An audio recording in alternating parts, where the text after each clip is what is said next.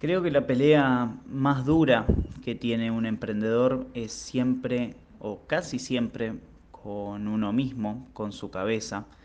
Hoy estoy haciendo mi primer podcast aprovechando una emoción que estoy sintiendo ahora, capaz de frustración o de enojo, pero bueno, quería aprovechar como para ver si esta reflexión suma, como para ver si hay gente que se siente igual. Hay momentos dentro de lo que es el emprendimiento donde uno vive cosas que no son las más lindas del mundo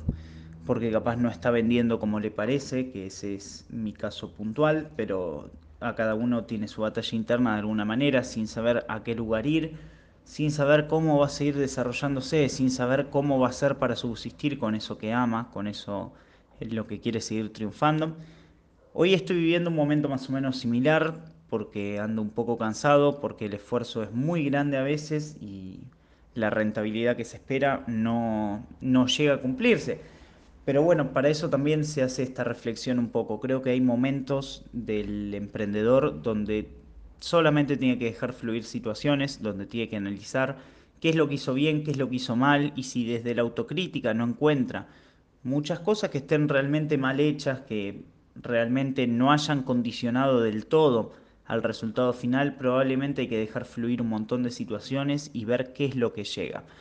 Al final creo que esforzarse o Principalmente forzar una situación es lo que menos bien le puede llegar a hacer una persona que quiere crecer con su negocio. Forzar una situación significa hacer hasta lo imposible porque se dé algo que por casualidades, por señales divinas o lo que cada uno le quiera decir, no está apareciendo. Entonces, si no aparecen estas casualidades, esta suerte, esta fuerza divina o lo que cada uno le quiera decir, creo que tampoco hay que forzar una situación. Yo soy mucho de decir, quiero lograr esto y me emputezco hasta poder lograrlo, pero me doy cuenta que cuando una situación no da más, tampoco hay por qué seguirla. Con esto no te digo que estés pinchando tu emprendimiento para nada. Yo lo que digo en mi caso puntual es que me toca rever situaciones y ver para qué lado enfocarlas. No perder ese propósito con el que se arranca puntualmente una empresa, con el que se arranca el primer emprendimiento o lo que se esté desarrollando en este momento. No perder ese foco, que al final ese foco muchas veces tiene que estar destinado a ayudar a las personas.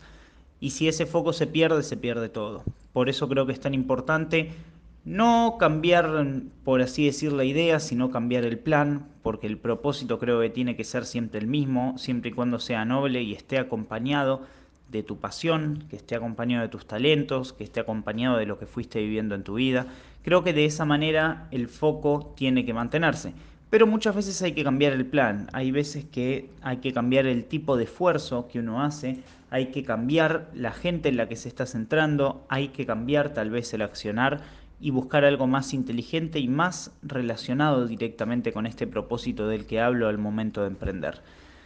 Esta es mi breve reflexión en mi primer podcast, que quería aprovechar esta situación para poder hacerlo y recordar, al final van a haber muchos momentos de frustración como el que yo estoy viviendo ahora,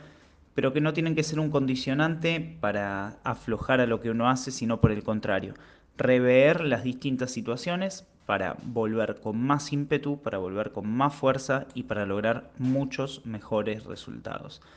Muchas gracias por haberlo escuchado y espero realmente te haya servido.